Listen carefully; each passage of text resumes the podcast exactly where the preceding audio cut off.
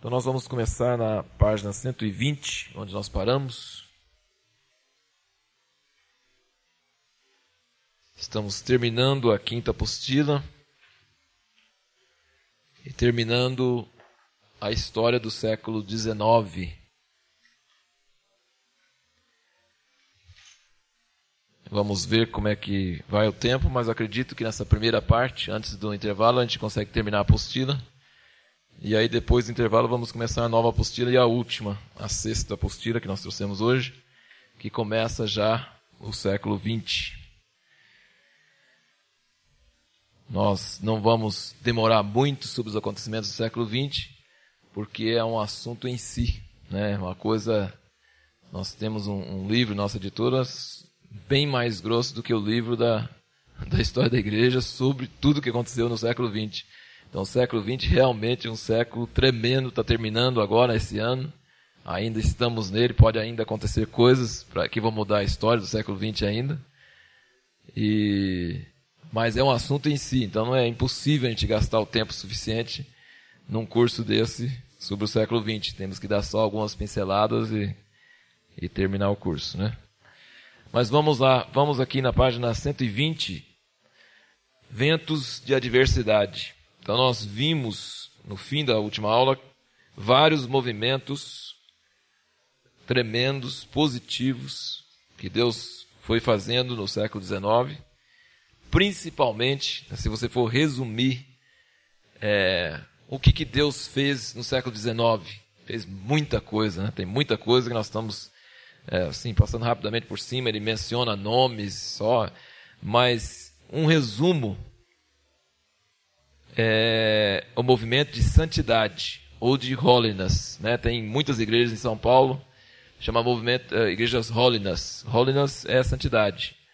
E, e a própria igreja do Nazareno, como nós vimos, nasceu nesse movimento de holiness, né? de santidade. Saiu do metodismo em reação contra a a liberalização do metodismo. O metodismo já começou muito organizado e, sem a vida do Espírito, então, tendeu muito para a área de obras sociais e para liberalismo. Então, rapidamente, o metodismo exigiu uma reforma dentro do próprio metodismo. Né? Então, os metodistas saíram da igreja anglicana porque a igreja anglicana era muito formal, tal. Aí veio João Wesley e nem queria começar outra igreja, mas acabou surgindo os metodistas porque a igreja anglicana não aceitava ele. Não porque ele quis sair, mas porque não, não aceitava ele.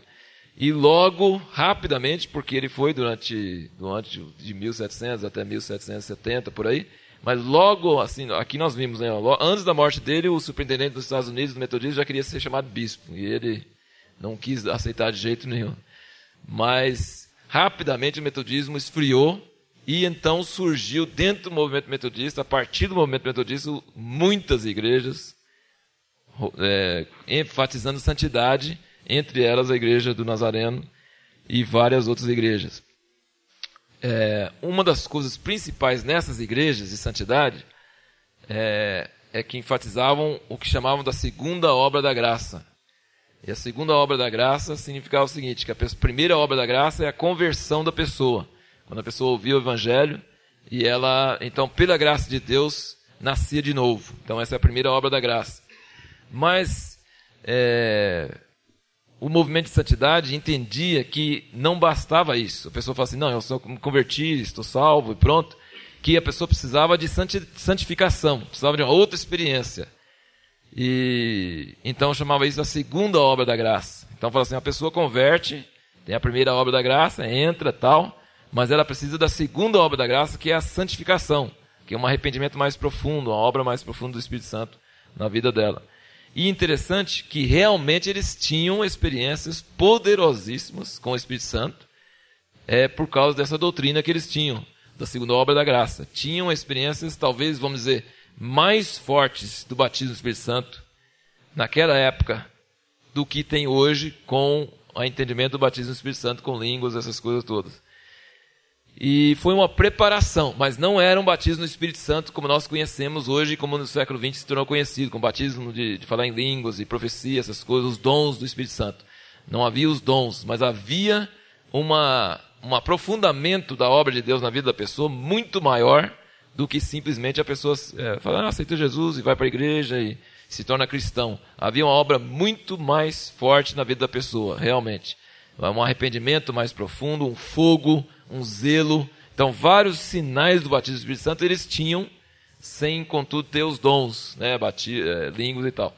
E quando veio o século XX e, e trouxe a coisa principal no século XX foi o batismo do Espírito Santo, como é no livro de Atos, com línguas e profecia e cura e cântico espiritual e essas outras coisas, aí criou uma divisão tremenda entre aqueles do movimento de santidade que aceitavam e os que não aceitavam, achavam que era fanatismo. Tanto é que a igreja nazareno nos Estados Unidos, até hoje, é terminantemente contra os dons do Espírito Santo, dom de línguas e profecia, essas coisas. Né? E no Brasil, então, a igreja nazarena não é, não é realmente nazareno, porque nos Estados Unidos, nazareno é quem é contra os dons do Espírito Santo, eles são conhecidíssimos por isso, não sei se tem mudado ultimamente. Mas eles ficaram naquela linha do século XIX, não, não entraram naquilo que Deus estava fazendo no século XX. Né? Então, e todos os movimentos que ficaram nessa base acabaram realmente não crescendo e diminuindo e perdendo a força né, perdendo a força. Não só eles, mas todos os movimentos, todas as igrejas que não aceitaram os dons do Espírito Santo acabaram realmente perdendo a força e não crescendo. Então, além dessas coisas, dessas coisas positivas que Deus estava fazendo no século XIX, aqui ele tira um tempo para falar sobre algumas das coisas negativas, fortes, que influenciam o nosso mundo hoje muito. E a gente pensa que às vezes sempre tinha e vai ver que antes do século XIX não existia. A primeira coisa foi o comunismo, né? o Karl Marx, de 1818 a 1883. Então ele é um homem do século XIX, né? a vida dele pega desde o início até o fim do século XIX. E como dizem lá na, lá na Unicamp, lá, lá da Suzana, é, ela é, ela estava comentando assim, o, o professor estava falando sobre Karl Marx, né, e tal, as coisas grandes que ele fez. Aí eles comentaram entre os, entre os alunos que a coisa principal que ele fez foi montar o, o fã-clube na Unicamp. Né? Porque todos os professores gostam do Marx. Ele, ele, as doutrinas dele já caíram por terra em todo mundo, porque foram experimentados e, e provaram que não funcionaram. E o único lugar que ainda continua são algumas faculdades onde todos os professores ainda ensinam como se fosse a coisa principal, sendo que na história já está provado que não funciona. E é interessante que desde o início as, os teoremas de Marx não funcionaram, porque ele, ele estava na Inglaterra, ele viu as péssimas condições de trabalho das pessoas na Inglaterra, e ele falou: Isso aqui não vai dar, isso aqui é uma barbaridade. Se você lê até a história da igreja, sobre a vida do povo na época de Wesley, né, na época de Wesley, agora no século XIX, na Revolução Industrial, essas coisas, era terrível, era vida de escravo muito pior do que qualquer coisa que nós temos hoje. Então ele imaginou que havia uma revolução do que ele chamou de proletariado, que é os trabalhadores, contra, revoltando contra os industriais, contra os, os, os empresários e tal, e que então o comunismo ia começar nos países industrializados. E ele foi totalmente enganado, porque pouco depois dele, as condições de trabalho começaram a melhorar cada vez mais, e Inglaterra, Estados Unidos, França e todos esses lugares foram muito menos abertos para o comunismo que qualquer outro lugar, porque os trabalhadores começaram a ter uma vida melhor do que qualquer outro lugar do mundo. Então, a primeira tese dele foi errada. O comunismo foi aplicado só em países agrícolas, que é a Rússia, China, lugares onde tinha, não tinha indústrias e onde tinha massas de gente na, na roça que podiam ser facilmente manipulados por um, por um governo totalitário. Então, a partir do início da tese dele, ele já era já estava furado. E no fim da tese dele, com a queda do comunismo hoje em dia, né, o que é praticado na China não é comunismo legítimo, né, porque eles já venderam as coisas principais do comunismo, eles já venderam, estão com a iniciativa privada em maior parte das coisas, eles só mantiveram a parte daquele controle da população rígido para não dar liberdade, para poder controlar a população e não haver problemas. Então é uma ditadura, não é um, um sistema comunista. O único lugar Talvez onde se tenta praticar o comunismo é Cuba e onde não funciona de jeito nenhum, só funcionava na base de dinheiro que vinha da Rússia. Então, realmente, essa, mas é o Marx começou uma filosofia abertamente contra Deus, contra a igreja, contra a Bíblia, contra tudo, e por algum tempo no nosso século XX ele dominou a, a filosofia dele dominou metade, quase praticamente metade do mundo e afetou a vida de milhares de pessoas, levou à morte milhões de cristãos. Foi realmente uma obra diabólica e que veio cumprir várias coisas no plano de Deus. Aqui diz, né, surgiu um dilúvio de pensamentos socialistas agnósticos e ateístas que no fim escravizaram metade do mundo, destruindo no processo milhões de cristãos verdadeiros. Para Marx, a religião era o ópio do povo. O que, que ele quis dizer com isso? Que a religião era o meio que as classes mais favorecidas usavam para enganar as classes menos favorecidas. Quer dizer, é, é, enganar a pessoa. A pessoa luta e sofre durante a semana trabalhando, ganhando uma micharia e chega no domingo e vem aquela palavra de consolo de que depois que morre vai ter uma vida no céu. Então ela acaba tolerando a vida horrível que ela tem e não se rebelando porque ela toma aquele ópio, aquele, aquela droga da religião. Né? Então o comunista até hoje acha que a religião é, uma, é um tipo de pensamento positivo, que você tenta se animar, se alegrar e tolerar a situação, que é criado pelo homem, para o homem. E, além disso, na ideologia comunista ateísta de Marx, se encontraria o correlativo demoníaco da verdadeira comunidade do corpo de Jesus Cristo. Então, ele pregava o comunismo. Né? O que, é comunismo? É viver em comunidade, onde é, o famoso, famoso lema dele é, tirar de quem não precisa e dar para quem precisa, né? É a pessoa que trabalha, todo mundo faz o que pode.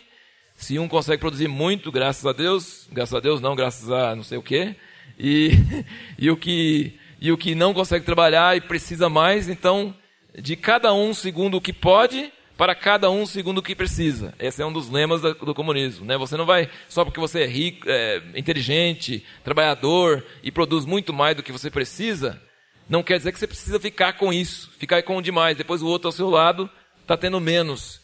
E ele não consegue trabalhar e não tem talvez inteligência, então ele fica aí morrendo a míngua e você tendo demais. Não, você consegue produzir mais, produza. E o outro que precisa mais, recebe. Então, era esse o lema. É o lema de Cristo, né, da igreja de Atos. Todo mundo que tinha terras, propriedades, vendiam, colocavam aos pés dos apóstolos. Ninguém dizia que era dele, era dele, tudo tinha em comum, entendeu? Então, o, o Jesus, pelo Espírito Santo, pela lei do amor, o resultado é o verdadeiro comunismo.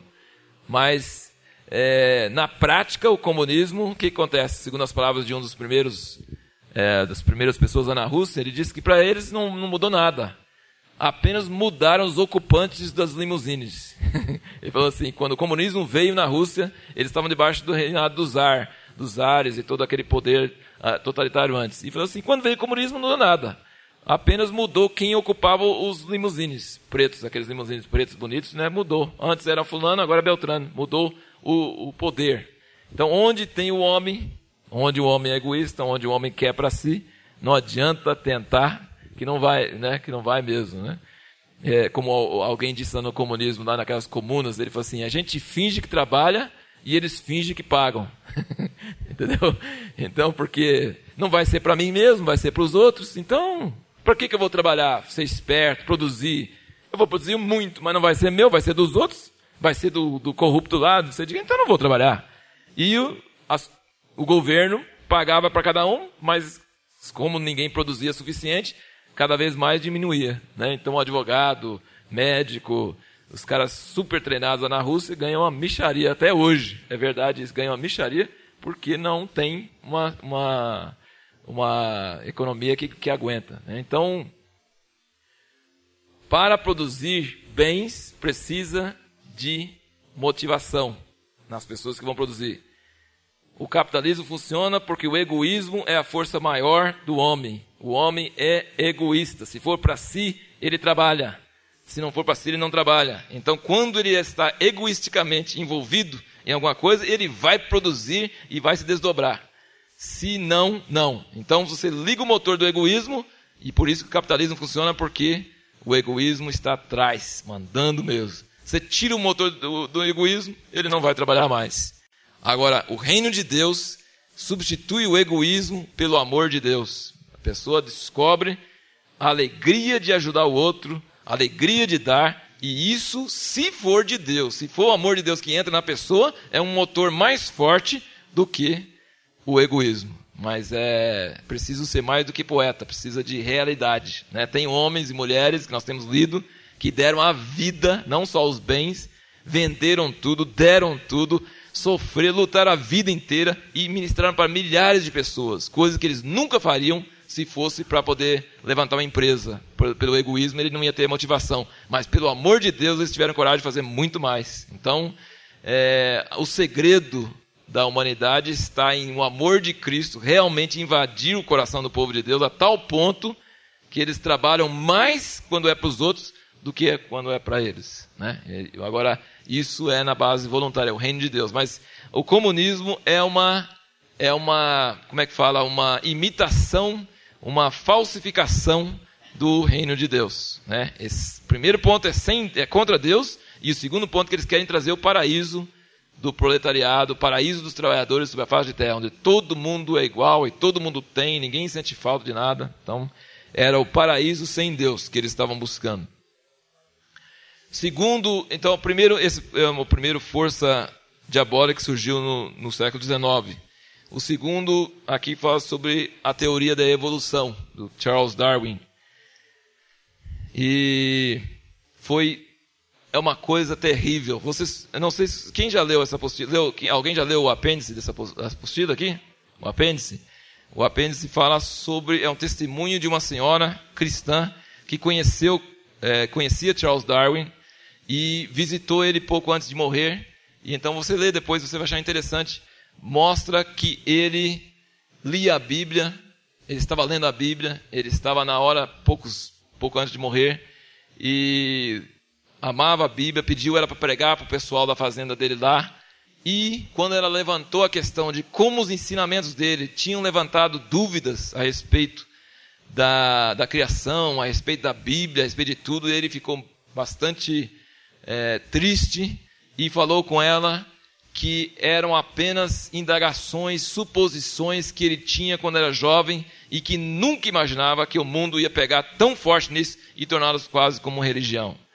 E é verdade, nós estamos hoje vivendo uma fase né, no meio, nos meios acadêmicos, tem uma grande linha agora levantando cada vez mais força para, para contradizer a, a evolução, dizendo que cientificamente não é provada, existem muitos furos e não tem base de, de, de defender tanto. Né? Então, cientistas, mas a verdade é que quando ele soltou essa teoria, todo mundo entrou entrou para valer e acharam que é a ciência, que é a verdadeira ciência, que explicou como é que existe a vida na Terra nessa complexidade e tal, que evoluiu e tal, aquela coisa. Então, é, faz grande parte da mente, da mentalidade do homem do século XX, é, o comunismo, as ideias do comunismo, as ideias da teoria de evolução. Até hoje, nos livros, nas faculdades, ainda é ensinado como se fosse uma coisa científica e não como uma teoria realmente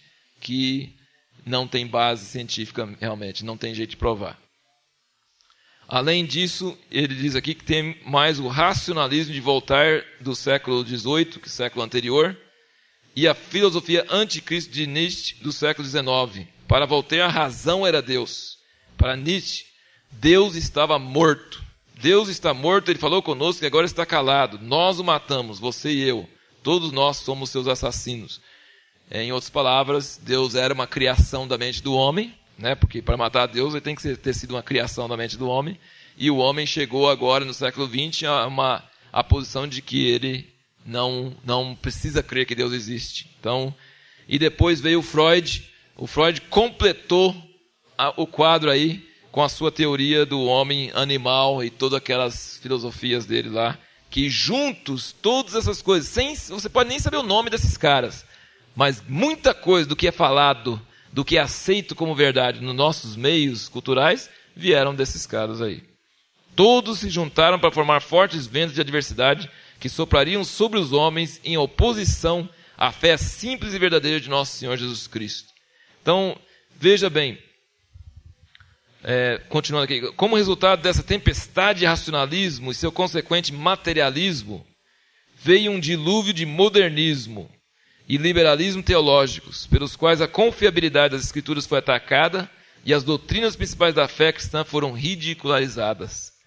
Então, você começa com a razão e a razão não aceita Deus, daí você começa a voltar mais para o mundo material, para o materialismo, daí você começa a duvidar das escrituras, e aí é um caminho que. Então, isso, veja bem, metade do mundo debaixo do comunismo, onde realmente nem tinha liberdade para crer, não tinha Bíblias, queimavam as Bíblias, perseguia os cristãos, matava os cristãos. E no mundo livre, cheio nas faculdades, nas escolas, nos jornais, nas revistas, na mídia, cheio desses pensamentos contra Deus. Então, no mundo escravizado pelo comunismo, não tinha liberdade. No mundo livre, totalmente debaixo do ataque dessas forças contrárias ao evangelho, ao cristianismo.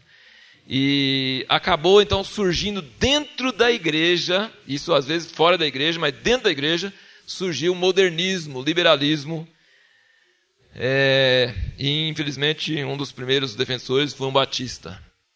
É, é um problema, né, Hugo? Tem nada a ver, né? Mas é um problema sério. Os batistas são positivos em todo lugar, né? Eles, para o bem ou para o mal, eles estão lá, né? Vamos falar assim. Né? Vamos defender, vamos defender a parte deles, mas aqui contra este verdadeiro Golias espiritual do modernismo e liberalismo, não está referindo ao Batista, está referindo a, ao movimento modernista nas igrejas. Para você ter ideia, esse movimento de modernismo foi começando pouquinho pequenininho e foi crescendo, crescendo, crescendo. E hoje está muito difundido, no, por exemplo, no Conselho Mundial de Igrejas, né, cheio de modernismo, né, chama de cristão, mas praticamente cristão não sobrou nada. E chega ao disparate de hoje ter igrejas que casam homossexuais, que têm pastores homossexuais, que têm que discutem um, um, monte de coisa que tem nada a ver com a Bíblia, você fica pensando, mas quer fazer isso? Faz, mas não precisa pôr a Bíblia, a igreja no meio, né? Assim, será que você quer fazer isso? Então, vai e faz, mas não peça a igreja para abençoar, não, não começa a usar a Bíblia para isso, mas é porque o modernismo abriu a porta, relativizou todas as coisas e acabou, então, é, surgindo esse negócio de, de ter igrejas pregando coisas totalmente contra a igreja. Então, é, é uma... É uma coisa. Aí surgiu contra esse Golias do modernismo é, o fundamentalismo com suas cinco pedras lisas, a inerrância verbal das escrituras. Inerrância verbal das escrituras significa o quê? Significa que cada palavra da Bíblia é inspirada por Deus e não pode ter erro, não é errado, não tem jeito de errar. A Bíblia é tão sagrada que as letras e as palavras estão pingando óleo. estão assim, são totalmente sagrados. Não existe dúvida, não pode haver erro. Haver erro. Isso cria um problema tão sério, porque na Bíblia tem erros mesmo, que você fica é, bobo de ver como eles contorcem para poder provar isso. Né? Porque, por exemplo, em Mateus diz que era dois cegos, em Marcos diz que é um. É, Mateus gostava tudo que ele via, ele via dois, não sei porquê, mas né, ele, ele sempre é dois, dois, né?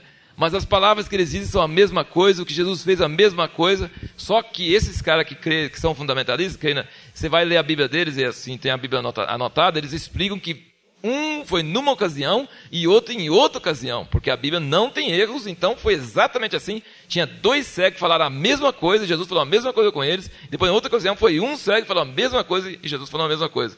Então eles têm que fazer contorções para poder defender Deus.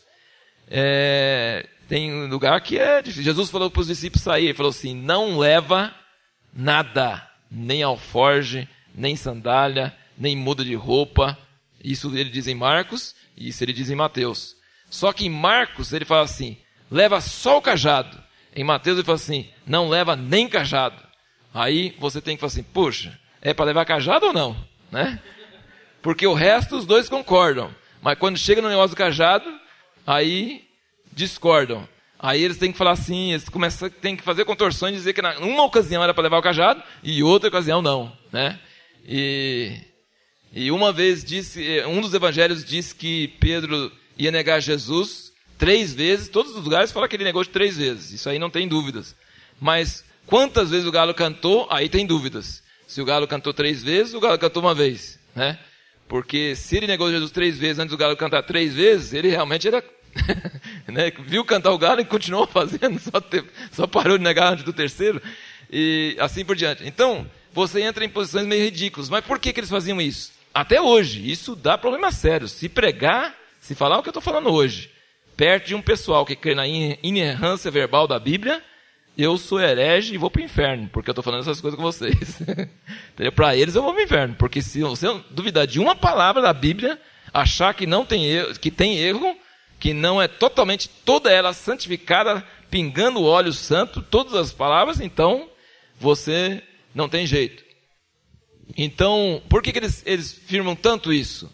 Porque por causa do, dos modernistas que acham que tudo é figura, que não, esse negócio dos sete dias da criação, isso aí é, é tudo uma alegoria, uma poesia. Jesus realmente ressuscitou coisa nenhuma. Ele, isso aí é uma poesia, como se Deus tivesse mandado ao filho. E, e é tudo bonito, o dilúvio. Imagina por todos aqueles bichos dentro da arca. Isso não acaba de jeito nenhum. Isso é, é, é tudo história para não é para boi dormir, mas é para gente tirar a mensagem boa no domingo para fazer o pessoal dormir, né? é, então, o modernismo ele, ele acredita na Bíblia assim, de que tem lições morais lições morais, mas a verdade bíblica não existe. A palavra de Deus não é a verdade bíblica, ela é uma figura, ela é um exemplo. Então isso é um absurdo. Se você começa a acreditar nisso, você perde tudo, né? Perde toda a salvação, perde tudo, não tem condições. Agora, para combater isso, surgiram os fundamentalistas que pegam ao pé da letra. Então, está pronto, quem sabe Jesus pode voltar logo, porque já desde o século XIX já tem os saduceus e os fariseus preparando, né? O que, que falta? Só falta agora ter os discípulos, que aí vai ter saduceus, fariseus, discípulos e Jesus. então, está preparando, o mundo moderno está preparando a igreja com os modernistas, que seriam os saduceus, e os fariseus, que são os fundamentalistas, que para combater os modernistas, eles têm que pegar em tudo e ir para um outro extremo. Né? E para outro extremo, quando Deus usou pessoas para escrever a Bíblia que não estavam preocupados com detalhes, não tinham feito curso de jornalismo, e aliás, infelizmente, o, o, os jornalistas de hoje, pelo mais que eles fazem curso, mas eles erram mais do que tudo. Né? Então, imagina aquela época que eles não tinham estudado, não prestavam atenção em detalhes, não ficavam olhando coisas. É de admirar como eles concordaram, tanto que concordaram, para provar que é a palavra de Deus, inspirada mesmo. Como que quatro evangelistas podiam concordar em tanta coisa? O que, que tem se o galo cantou três vezes ou não? O importante é que Pedro negou Jesus três vezes. Isso, e todos eles concordam que foi isso. Né? O que, que tem se é para levar cajado ou não levar cajado? O importante é que não é para levar a mochila com dinheiro. Né? Cajado você leva, se você quer levar, leva. Se não quiser, não leva. Né? Não vai mudar nada. Então, é... mas o fundamentalismo ele pega ao pé da letra. O modernismo ele escapa de tudo. Né? Então é extremos. E o fundamentalismo foi importante porque, como os fariseus também foram importantes. Né? Se você for observar, Jesus tivesse vindo na época, naquela época e não tivesse tido os fariseus, os fariseus eram a última restauração de volta à palavra de Deus. Só que foram tão de volta que passaram para o outro lado. Né? Eles voltaram tanto que atravessaram para o outro lado. Quando Jesus chegou, ele queria matar ele. Então é um problema sério. Né? Mas é, alguém, os fariseus, mas que cara tapado, que gente assim tal, por que, que tinha isso? Se não tivesse eles, Jesus ia vir para um povo que nem acreditava na palavra, que não sabia a palavra. Graças aos fariseus não tinha ídolos, graças aos fariseus tinha valorização da palavra de Deus, graças aos fariseus tinha sinagogas, tinha toda aquela lei, toda aquela coisa presente. Graças aos fariseus nós temos Paulo com toda a formação dele, entendeu? Então, nós devemos muito aos fariseus. Só que, como homens, eles não sabiam parar. Então, aos fundamentalistas, graças a Deus os fundamentalistas. Se não tivesse fundamentalistas, a verdade do evangelho vai embora pela janela, tudo pela poesia, tudo pela alegoria, não ia ter nada, né? E então ele, ele compara aqui, o autor compara o fundamentalismo ao Davi com aquelas cinco pedras lisas, que eles já pegaram firme nessas coisas para combater o modernismo. Então a inerrância verbal das escrituras, a divindade de Cristo, o nascimento virginal, a expiação vicária. A expiação vicária significa que Jesus morreu em nosso lugar e Deus aceita o sangue de Jesus por nós, entendeu? Então, isso os, os, os modernistas não aceitavam mais, que sangue tinha importância, que Deus ia pagar o pecado de outra pessoa com uma coisa eles não aceitavam. E a ressurreição física e a volta corporal de Cristo. Então, todas essas coisas são importantes, são básicas né, para você confiar é, na palavra de Deus. É, o rodapé aqui, importante, alguma das coisas mais importantes que esse autor diz, ele diz no rodapé. Então, rodapé não é para ficar ali só no pé, não, é para poder ler mesmo. Né? É, ele diz que o fundamentalismo evangélico hoje em dia identifica em muitos lugares, de muitas maneiras, com o dispensacionalismo. É, só só para eu ver se você está. Quantos aqui sabem? Quantos sabem o que é dispensacionalismo? Se faz assim, se você souber. Você sabe o que é dispensacionalismo? Quem não sabe, faz assim. Dispensacionalismo. Né? Por, é, dispensacionalismo começou, lembra a última aula? Dispensacionalismo começou com os irmãos, Darby e os outros lá.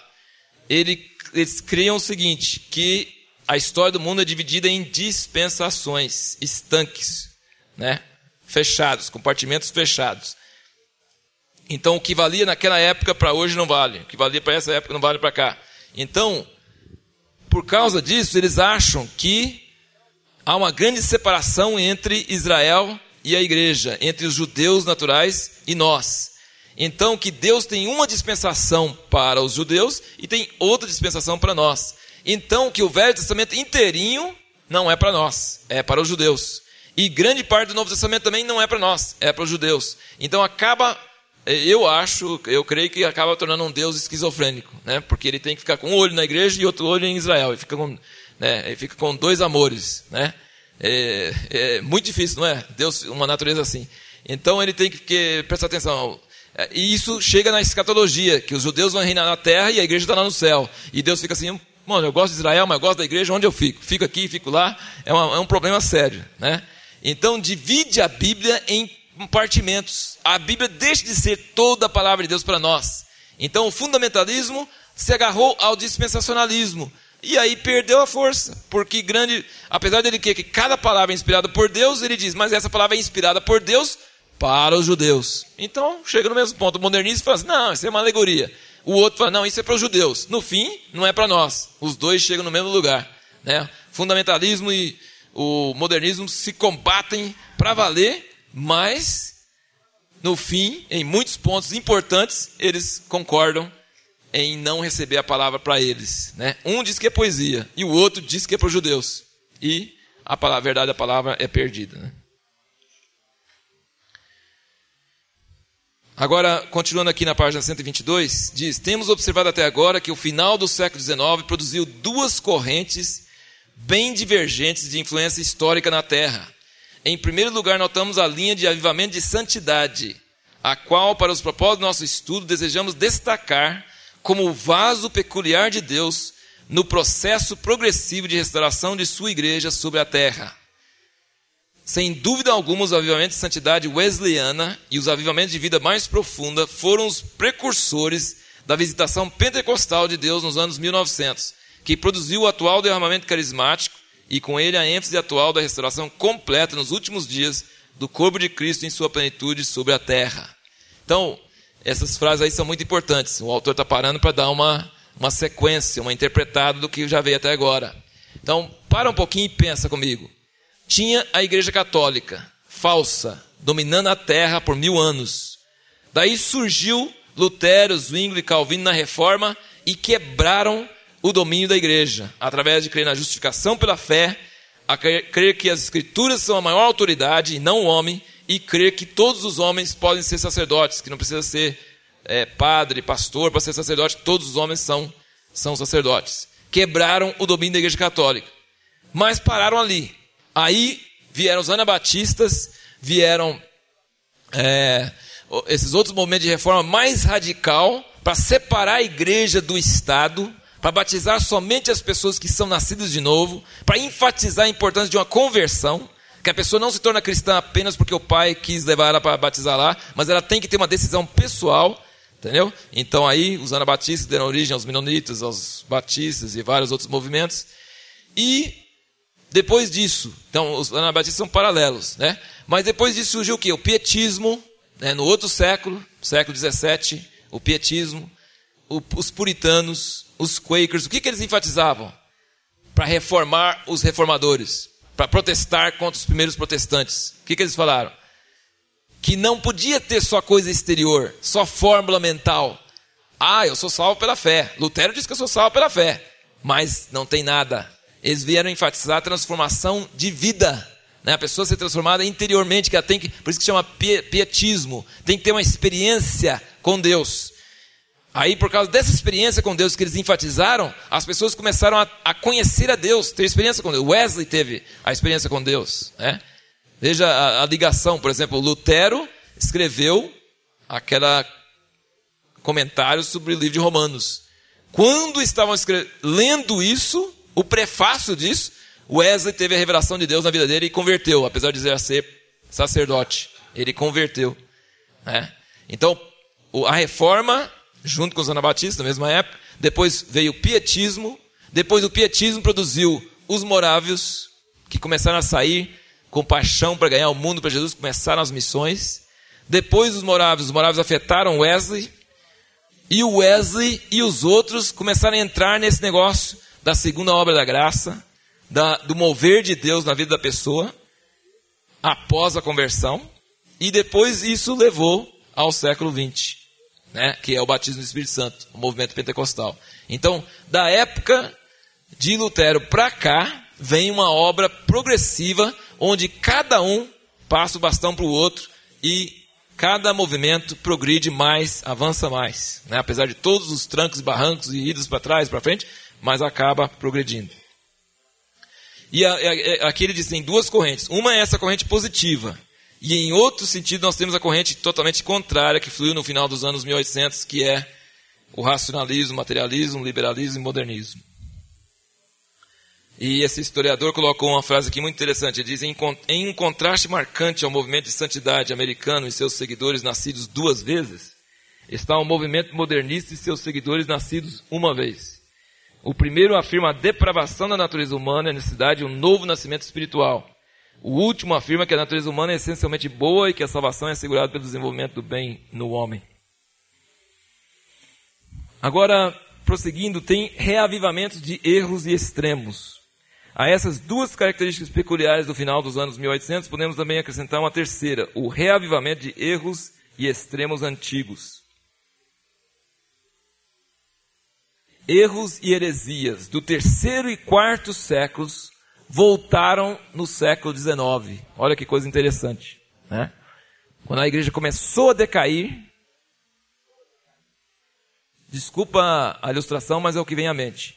Lembra que nós falamos que quando a igreja começou a decair, foi como se a palavra de Deus tivesse colocado no congelador, e depois, quando Lutero veio, começou a tirar do congelador, colocar na língua do povo, e começou até hoje, está começando a, a mudar. Então, quando ele estava em decadência, é como se estivesse em decomposição e começaram a surgir esses erros e heresias.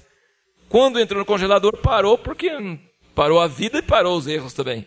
Quando tira do congelador, vem a vida, e junto com a vida, vem os erros também. Os mesmos erros que tinham naquela época, cada heresia que surgiu naquela época tem uma hoje, do século XIX, século XX, que corresponde àquelas. Né? Então, é, é até um sinal bom. Quando você vê surgir várias heresias antigas novamente, é sinal de que a vida está chegando também. Né? Junto com o verdadeiro chega o falso. E normalmente o falso chega primeiro. Né? Infelizmente, porque aí quando vem o verdadeiro, as pessoas falam, não, não quero mais, está com cara de falso. Né? Então só aqueles que realmente.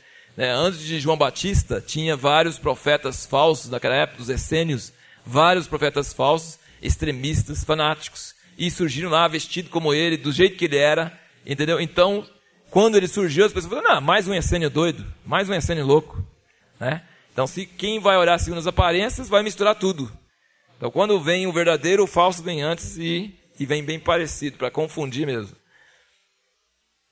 Então, aqui na página 123, nós temos os extremos montanistas de, do ano 150 surgiram no movimento Irvingita, lembra? Eles tinham 12 apóstolos, um apó dividiram toda, toda a igreja em 12 tribos, falaram que a vinda de Jesus ia vir tal dia, é, tinha tudo quanto é tipo de profecia estranha, e foram eles que inventaram o negócio da, do arrebatamento antes da tribulação. Né? Então, todas essas coisas vieram com os irvingitas agora no século XIX e eram coisas bem parecidas com os montanistas do ano 150.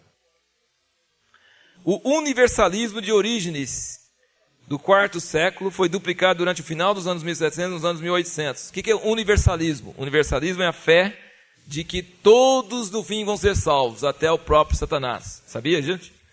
Né? É, porque você também não pode salvar todo mundo e deixar ele só de fora, né? Então, para ser coerente, ou salva todo mundo, ou, ou não salva. Então, o universalismo é crer que finalmente, inclusive tem versículos na Bíblia que dariam para eles começar a construir isso, porque diz que Deus vai reconciliar todas as coisas em Cristo, que criou todas as coisas por Ele, vai reconciliar todas as coisas por Ele. Todo joelho vai dobrar, toda língua vai confessar, e vai por aí afora. Não vou pregar a mensagem universalista para vocês, senão vocês vão converter. Mas, como diz Provérbios, né? Quando um apresenta a sua causa, parece totalmente justo, até que vem o outro e fala o outro lado, aí desmonta tudo. Né? Então, é, existem versículos realmente que dariam base para o universalismo. Existem outros versículos que não dão, não dão base para isso. Então, mas existe aqui movimentos grandes que acreditam que todos os homens no fim vão ser salvos. O judaísmo do primeiro século apareceu de novo através do movimento adventista iniciado por William Miller, um batista de novo, de Nova York, que declarou seu ano de 1844, o ano do segundo advento de Nosso Senhor. Por que, que chama adventista? Por causa do advento. Advento é a vinda de Jesus, né? E então era um movimento apocalíptico que estava falando sobre a vinda de Jesus mas também se apegava à lei de Moisés. Agora não me pergunta por quê, porque teria que estudar um pouquinho mais para ver por quê. O que, que tem a ver a vinda de Jesus com é, guardar o sábado e tal. Mas, então surgiu esse, esse movimento adventista e ele dá vários fatos sobre eles. Né? Em 1903 mudaram sua sede para o local atual, em Washington, D.C. Atualmente mais de 2 milhões de adventistas no mundo todo, sendo que 20% deles estão na América do Norte. Os adventistas são essencialmente evangélicos e fundamentalistas em todos os pontos principais de doutrina e prática. Isso significa que não são uma seita. Né? Uma seita, é, dependendo do jeito que você usa o termo, mas a seita mais usada, no sentido de que são é, igrejas ou movimentos que não são cristãos, não estão baseados nos princípios mínimos necessários para a salvação. Né? Não é o caso dos adventistas, eles guardam o sábado, e daí? Só porque guarda o sábado não vai para o céu, não tem nada a ver. Né? Se ele acha que deve guardar o sábado, a Bíblia mesmo fala, se alguém quer guardar o sábado, guardar o dia, que guarde. Não tem problema nenhum. Então, é, eles têm essas doutrinas deles, essas coisas deles, mas no fundo eles não, não são aceitas, não, são, não têm doutrinas é, básicas falsas. Né? Assim, vamos dizer, as doutrinas principais não são erradas. O antigo gnosticismo nasceu em 1800, reviveu em 1879 na igreja, na primeira igreja de Cristo cientista. É assim, é, por diante, não sei se tem muito disso aqui no Brasil, mas é um movimento que, que usa a Bíblia, que fala sobre a Bíblia, e sabe qual a doutrina principal deles? Que a doença é engano. Você está com dor de cabeça? Engano seu. Você está sentindo frio? Engano seu. Isso é, é psicológico. Totalmente psicológico. É isso que eles falam. Não, acho que não. Esse gnose é, é mais esotérico e menos evangélico, menos Bíblia do que isso. É, é, da mesma base gnóstica do primeiro século, mas eles não, esses são mais espiritualistas e menos bíblicos. Mas no fim, no fim eles vão desaguar no mesmo ponto, né? Mas assim, é, as pessoas eles acreditam que doença não é realidade, doença é uma mentira. Então ele pode estar morrendo, ele fala que está bom, né? É, questão da mente, questão da psicológico e tal. Então é uma chama ciência cristã. Isso não é, e entra em heresias mesmo. Isso aí é seita mesmo, é uma coisa certo não. O arianismo do quarto século, com forte negação da divindade de nosso Senhor Jesus Cristo, reviveu através do apocalíptico movimento russelita dos anos 1880, assim chamado por causa do seu primeiro organizador e presidente, pastor Charles Taze Russell. Depois da morte de Russell em 1916, o mando da liderança caiu sob o juiz Rutherford, que governou a seita como presidente até sua morte em 42. o título Testemunho de Jeová foi assumido em 1931 e hoje há mais de um milhão e meio de testemunhos de Jeová no mundo todo, sendo cerca de meio milhão nos Estados Unidos, proclamando seu falso evangelho ariano e antitrinitarista, declarando ser Jesus meramente a criação mais alta de Deus, um homem perfeito, nada mais, nada menos. As testemunhas de Jeová também negam a ressurreição corporal de nosso Senhor Jesus Cristo, declarando que o homem Jesus deve permanecer morto para sempre. Então, é, veja bem, todas essas seitas que falou ali são heresias que hoje nós conhecemos por é, Adventista, Ciência Cristã, é, Testemunho de Jeová e por aí afora, mas as ideias que eles pregam hoje já tinham nos primeiros séculos, no século 100, 200, 300, já tinha essas heresias naquela época e voltaram hoje com esses nomes. Né? Então é interessante que além de ter um movimento de santidade, avivamento de santidade, além de ter todas essas doutrinas de comunismo, evolução, é, Freud, todas essas coisas todas, ainda tinha o reavivamento agora dessas coisas erradas. E é interessante notar hoje que na abertura da Rússia, quando o comunismo caiu e entrou lá, entrou de cheio esses movimentos também. Né? Os adventistas, os mormons e testemunhos de Jeová entraram de cheio, né? junto com os evangélicos. Às vezes as pessoas perguntam, às vezes as pessoas pensam que certas doutrinas da Igreja Católica eram doutrinas da Igreja Católica desde o início. Muitos católicos até pensam isso. E, no entanto, tem uma data certa para cada uma dessas doutrinas. Quer dizer, por mil anos, mil e quinhentos anos, mil e seiscentos anos, os católicos não acreditavam nisso. De repente o Papa declarou e agora eles têm que crer nisso. E agora todos os católicos acham que todo mundo sempre cria assim. Né? Então veio duas coisas aqui no século XIX, é, sob o Papa Pio IX, sob a instigação dos jesuítas, a primeira é a doutrina da concepção imaculada da Virgem Maria, afirmando que ela nasceu sem pecado original. Quer dizer, aos poucos eles foram transferindo para Maria tudo que a Bíblia fala sobre Jesus, né? Então, tudo que a Bíblia fala sobre Jesus, sendo que Jesus ficou tão Deus que ele sumiu lá nas alturas e não podia mais pegar na mão dele, então tinha que falar com a mãe dele, e a mãe dele, aos poucos, está pegando todas as coisas que eram dele, começa a passar para ela, né? Então, Jesus nasceu sem pecado, agora Maria foi concebida sem pecado. Puxa vida, então precisamos descobrir quem era a mãe de Maria, né? Porque a mãe de Maria deve ter sido uma santa, né? Como? É Ana, é. É, nós, nós já, já, vimos aqui atrás, né? Já já estava aqui já. Mas não tem nada a ver com a Ana Batista, é só a Ana mesmo, sem Batista. Os batistas nesse aí não devem nada.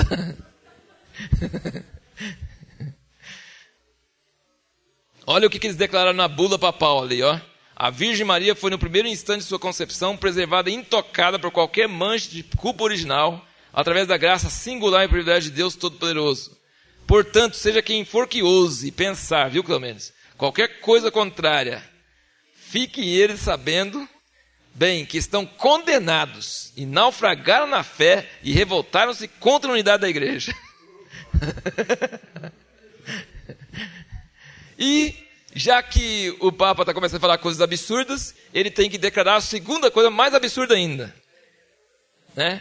Ele tem que declarar que quando o pontífice romano, ao falar ex-cátedra, isto é, quando no cumprimento do ofício de pastor e mestre de todos os cristãos, em sua suprema autoridade apostólica, ele define uma doutrina sobre fé ou moralidade para ser crida pela Igreja Universal, é dotado desta infalibilidade. Né? Ele não pode errar, ele fala como Espírito Santo, ele fala como Deus. E, portanto, que tais definições do pontífice romano em si mesmos, e não por virtude do consentimento da igreja, são inalteráveis. Quer dizer, a igreja não precisa votar, concordar, nada. O Papa falou, todo mundo calou.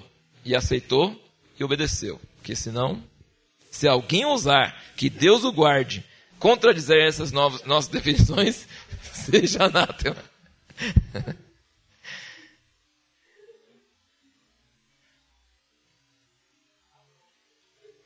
atualmente, aí ele segue dizendo que atualmente muitos teólogos proeminentes católicos contestam isso e existe é, vários contemporâneos acham que é diz que o bispo francês escreveu que Pio IX era louco. E realmente, de acordo com a história, suas ações impetuosas no concílio deixaram muito a desejar para um pai da igreja. E assim, consideramos o século XIX, cuja diversidade produziu o nosso atual século XX, o século da mais pronunciada visitação pentecostal desde o primeiro século, e o século soberanamente destinado a presenciar etapas, as etapas finais e mais completas da soberana restauração do verdadeiro santo e apostólico corpo de Cristo na terra. Então, o século XIX é um século extremamente importante e as raízes de muita coisa que nós vivemos hoje estão nesse século. As raízes das coisas boas e as raízes das coisas ruins também. E o que diremos sobre o século XXI? Né? Certamente as raízes das coisas boas e ruins do século XXI estão presentes já. E eu acho que nós precisamos é, analisar bem o século XX para ver se produzimos um século XXI um pouquinho melhor, né? um pouco diferente. Capítulo 12, então, é a restauração do corpo de Cristo no século XX.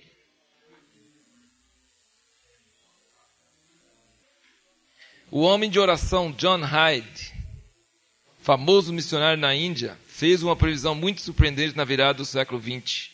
Ele comparou os anos 1800 ao ministério de João Batista, mas previu que os anos 1900 seriam como o ministério de Jesus pela intensidade da vida espiritual que seria revelada na terra. É, esse John Hyde é um homem de grande oração, um homem tremendo.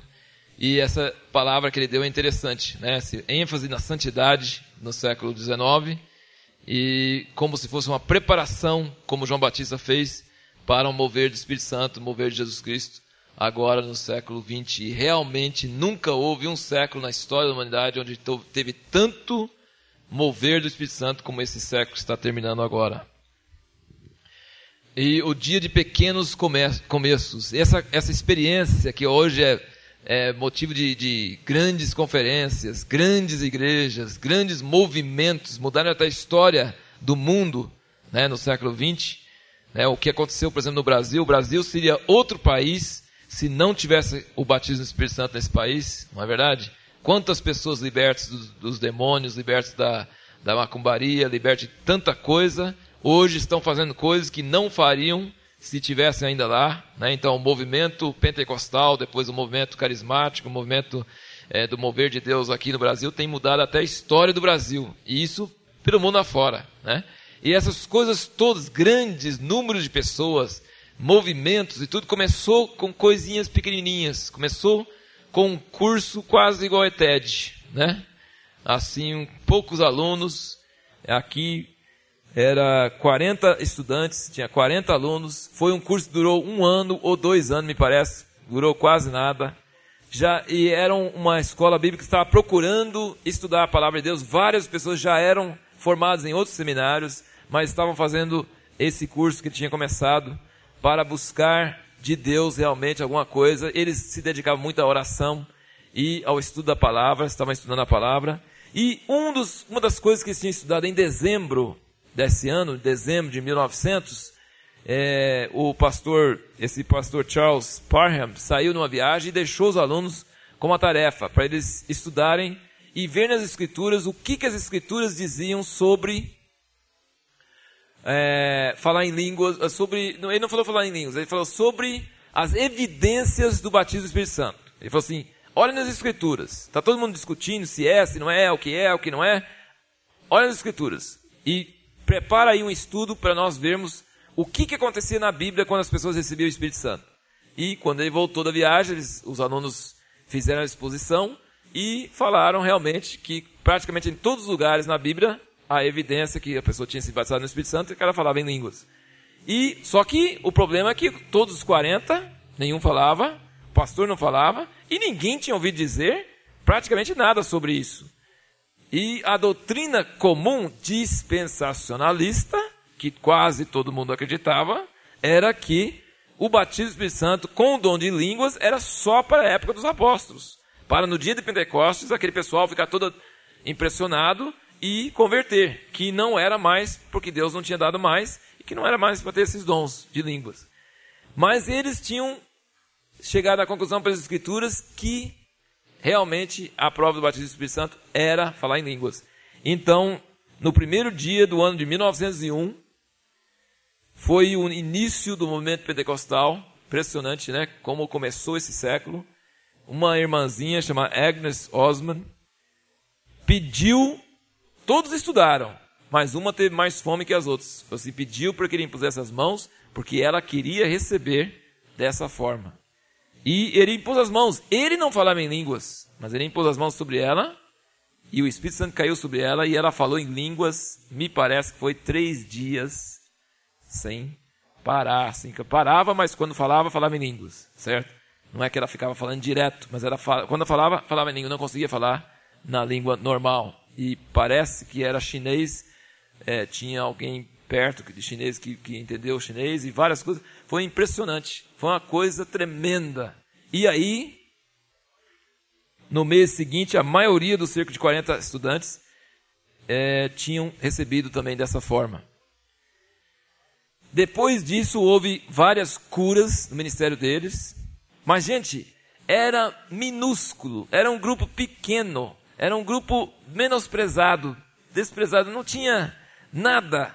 E passou vários anos, não foi de repente, ah, recebeu o batismo do Espírito Santo. Tan, tan, tan, agora o século XX vai começar com línguas, agora começou a coisa. Não, a coisa foi vários anos, cinco anos, você vê, percebe, 1901 até 1903 tinha curas, mas você lê sobre a coisa.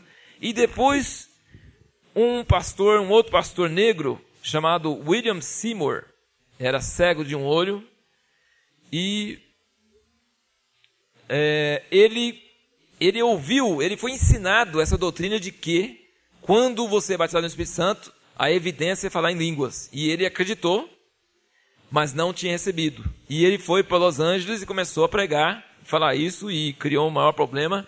E a pastora que tinha convidado ele lá para Los Angeles para pregar, quando ela ouviu ele falar isso e ela se achava toda toda e ela não falava em línguas, ela simplesmente, sem avisar nada para ele, quando ele foi para a reunião todo, todo para pregar, a porta da igreja estava trancada, trancou ele para fora.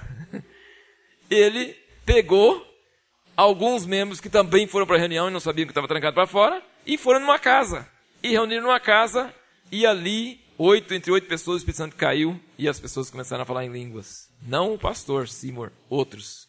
Depois ele.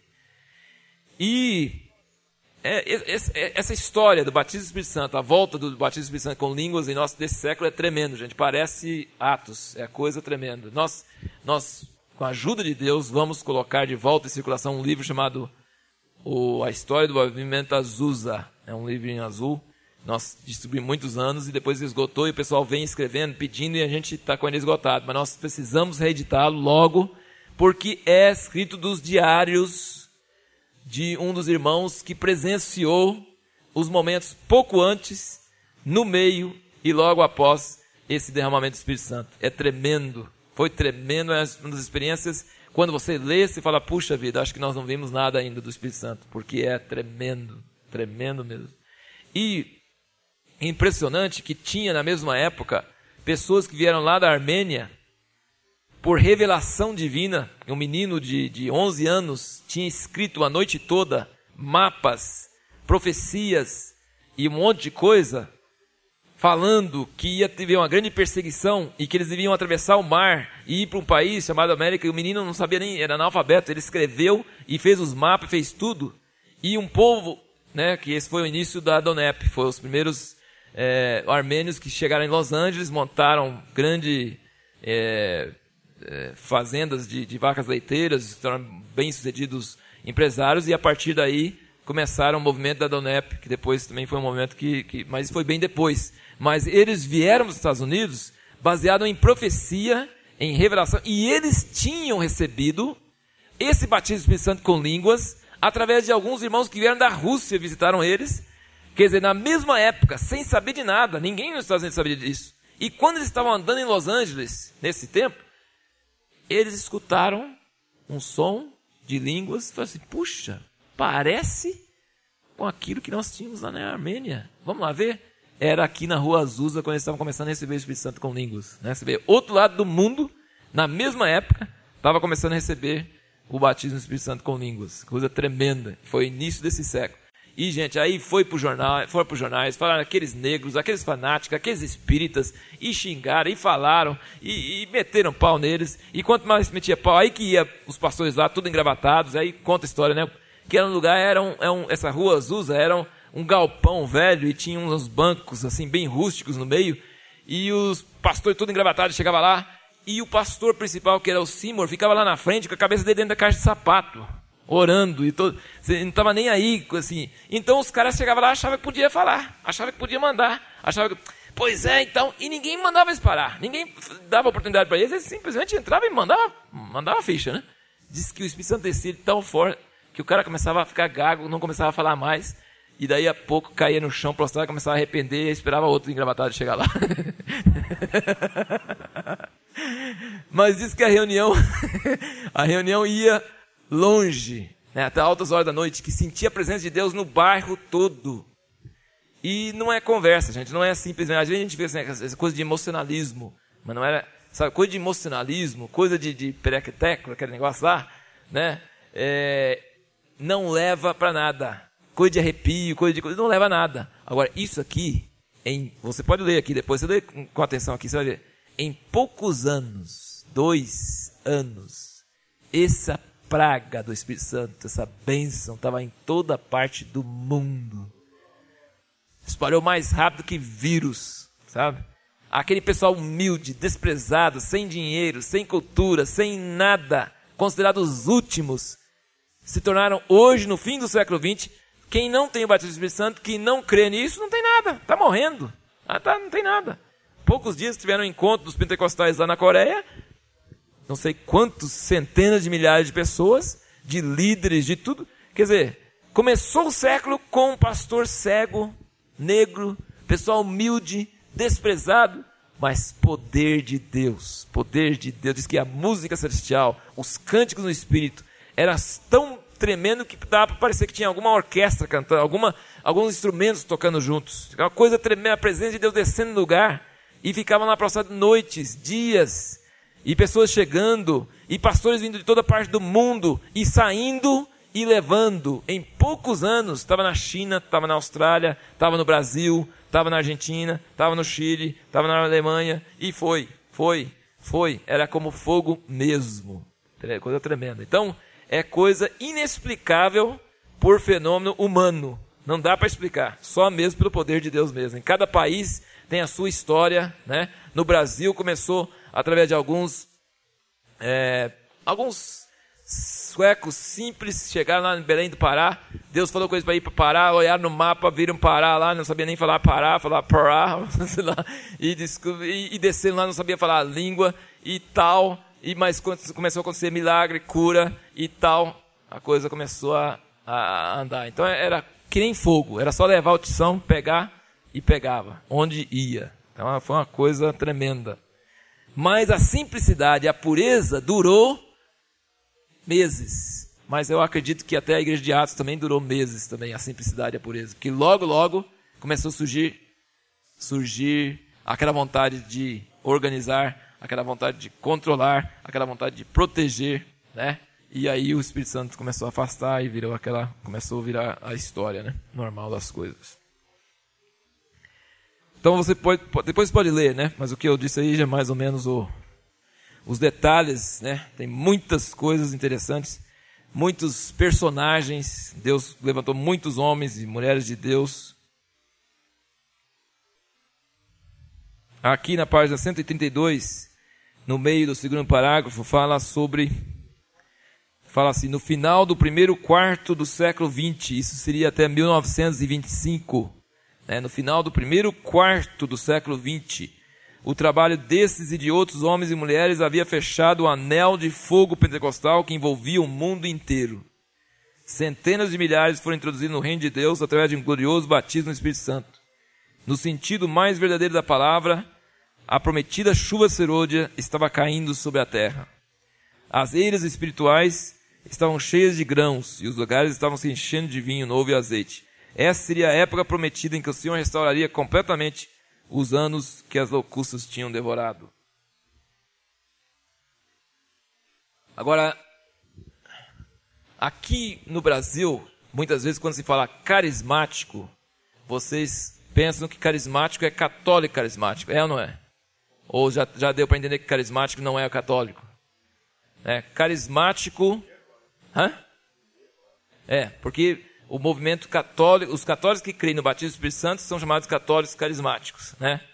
É, e isso no, no, nos Estados Unidos, todo outro lugar, é a verdade. Mas o movimento carismático, quando se usa o termo carismático, não está referindo apenas a católicos, está referindo a todas as pessoas que não são das denominações tradicionais pentecostais que creem no batismo do Espírito Santo. Né? Então, é, denominações tradicionais pentecostais são as igrejas que, que foram formadas com os, com os que receberam o Espírito Santo a partir dessa experiência inicial. Principalmente a Assembleia de Deus, que seria a primeira e mais, é, a primeira e mais forte, mas depois nós temos, é, temos a quadrangular, temos é, muitos outros, né, vários outros, que são mais, vamos dizer, pentecostais tradicionais. São pentecostais que nasceram, né, começaram sendo igrejas nessa base do batismo no Espírito Santo. Né? Agora, carismático são todos aqueles que depois vêm várias ondas, então muitas igrejas que já existiram, é, continuaram existindo, mas receberam é, e creram nos dons do Espírito Santo. Então, nesse sentido, a igreja do Nazareno, em Americana, é carismática. Né? porque a igreja de Nazareno não crê nos dons do Espírito Santo. Mas aqui crê e pratica, então ela é carismática, certo? Então é uma denominação, uma igreja que já existia, mas que passa a receber os dons do Espírito Santo. Não é uma igreja pentecostal. Pentecostal é uma igreja que é formada na base desse, dessa experiência, né? que seria mais o mais tradicional, mais é, realmente que tem direito a isso são as Assembleias de Deus, né, que foram os primeiros e mais é, que vieram diretamente daquela, daquele início ali. E quando então se fala sobre pentecostalismo, ele, aqui está falando aqui, né, na página 133, nós estamos falando do resultado da maré cheia inicial, nós estamos falando sobre o pentecostalismo. É, ele veio principalmente sobre os movimentos de santidade, movimentos holiness. E ele herdou alguma das coisas boas e alguma das coisas ruins desses movimentos. Por que, que principalmente a Assembleia de Deus e outros, tem esse, tinham mais, né, hoje já mudou muito, mas é, tanto negócio de usos e costumes e regras e coisas e tal, né? Porque o movimento de santidade, no fim do século XIX, tinha, certo? Então, é, continuou recebeu o batismo do Espírito Santo e dom de línguas, mas continuou aquelas regras, né?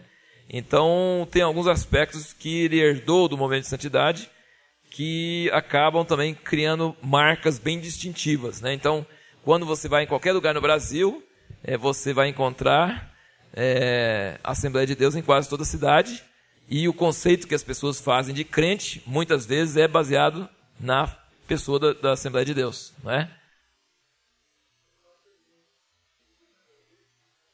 É, mas não, é, não tão forte, mas tinha também, porque ele nunca veio ao Brasil e, e disse que esses movimentos tinham esses costumes que ele fala aqui embaixo sobre, é, vamos dizer, talvez não tenha esse negócio de, de, vestimenta, vamos supor, mas tem sobre, sobre ir ao cinema, ou sobre, né, então tem, tem as regrinhas, tem certas coisas, né, nem Agora, hoje, hoje mudou muito também, né? Hoje mudou muito até no Brasil, porque você não, não sabe exatamente, quando é uma Assembleia de Deus numa cidade grande, mudaram muitas regras também, né? Porque antigamente, se tivesse uma televisão em casa na Assembleia de Deus, é, o único lugar que podia ter televisão é no, no guarda-roupa, né? Fora não podia ter, né? é, e, e sem antena, né? É, mas, é, mas, assim, o conceito, eu não sei como é que anda também o interior, mas quando eu morei muitos anos no interior, então o conceito de crente é de assembleano, tá? Porque assembleano está tão divulgado que praticamente é de assembleano. E de assembleano é o seguinte: fala em línguas e tem uso e costume. Né? É, são as duas coisas que gravam mesmo na mente do povo. Né? São essas duas coisas, então é mais ou menos fiel às suas origens. Né? É... Ele diz aqui no segundo parágrafo: o pentecostalismo, com sua vitalidade wesleyana e arminiana, e com seu fervor avivalista e evangelista, tem continuado por todo o presente século uma força poderosa e ativa sobre a terra principalmente entre as classes mais baixas e a classe média baixa. Suas doutrinas simples são, na verdade, uma mistura do arminianismo, do metodismo wesleyano e seu ensinamento sobre a segunda obra da graça, junto com o dispensacionalismo dos fundamentalistas, um pouco ajustado para permitir o uso nos dias de hoje dos dons do Espírito. O pentecostalismo continua até hoje a ser caracterizado por uma carência de escolaridade bíblica, colocando mais ênfase na experiência pessoal e subjetiva do que na exatidão bíblica. Mas o que falta em precisão da verdade, o pentecostalismo tem grandemente compensado em paixão por Deus e em demonstração do seu grandioso poder. Então, claro que essas coisas estão mudando muito, né? Estão mudando muito. Inclusive, ele mesmo fala que.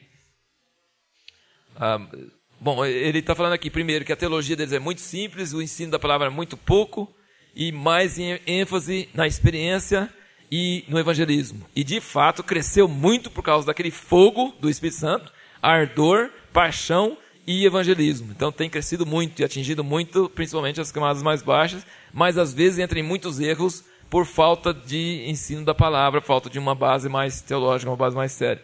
E depois disso ele fala que surgiu é, uma infinidade de denominações e quase denominações. É, quase denominações significa que ele está quase dividido, ainda não dividiu. Né? Mas, então as, as denominações pentecostais, se os protestantes já dividiam com o batismo do Espírito Santo, aí que começaram a dividir para valer, né? porque é mais rápido. Inimigas entre si dentro do pentecostalismo. Aí ele dá uma série de, de nomes aí, né? Porém, a maior de todas as instituições pentecostais, com mais de um milhão de membros e quase nove mil igrejas, é o Concílio Geral das Assembleias de Deus. Quando seus fundadores se reuniram em 1914, não foi para formar uma nova denominação, mas sim para estabelecer uma comunhão de igrejas. Parece que já vimos esse filme, né? todos esses movimentos nunca quiseram fazer uma igreja. Né? Então, o jeito de fazer uma denominação é não querer fazer uma denominação. Tá? É, você, estudando a história, você pode aprender. Se você não quer fazer uma denominação, você vai acabar fazendo. Às vezes, nem sempre, mas é, é, muitos desses movimentos, a Igreja de Cristo, os irmãos, né, vários deles, o mesmo Wesley, os moravianos, né, não queriam, mas acabou se tornando. E a Assembleia de Deus não queria mesmo. Aqui diz porque vários deles tinham sido expulsos das suas igrejas por causa do dom do Espírito Santo. Então eles não queriam formar uma outra igreja que pudesse fazer isso de novo. Mas no fim acabaram acabaram fazendo, né? Uma denominação grande que é a Assembleia de Deus. Era era para ser só uma comunhão de igrejas, mas se tornou Assembleia de Deus. E entre a Assembleia de Deus aqui no Brasil tem quantas quantos ministérios que eles falam, né? Então existem várias denominações que são todos chamados Assembleia de Deus, né? mas formados em várias comunidades de igreja, vários ministérios sediados em vários lugares. Né? E nessa, último parágrafo aqui, na, nessa busca de credibilidade, os pentecostais clássicos têm mais recentemente procurado transformar sua imagem de igrejinha de armazém de bairro pobre em instituição respeitável no meio dos evangélicos. Isso, talvez mais do que qualquer outro fator, tem levado o pentecostalismo a institucionalizar-se e, consequentemente, a declinar em efetividade como instrumento de Deus em sua progressiva restauração na terra.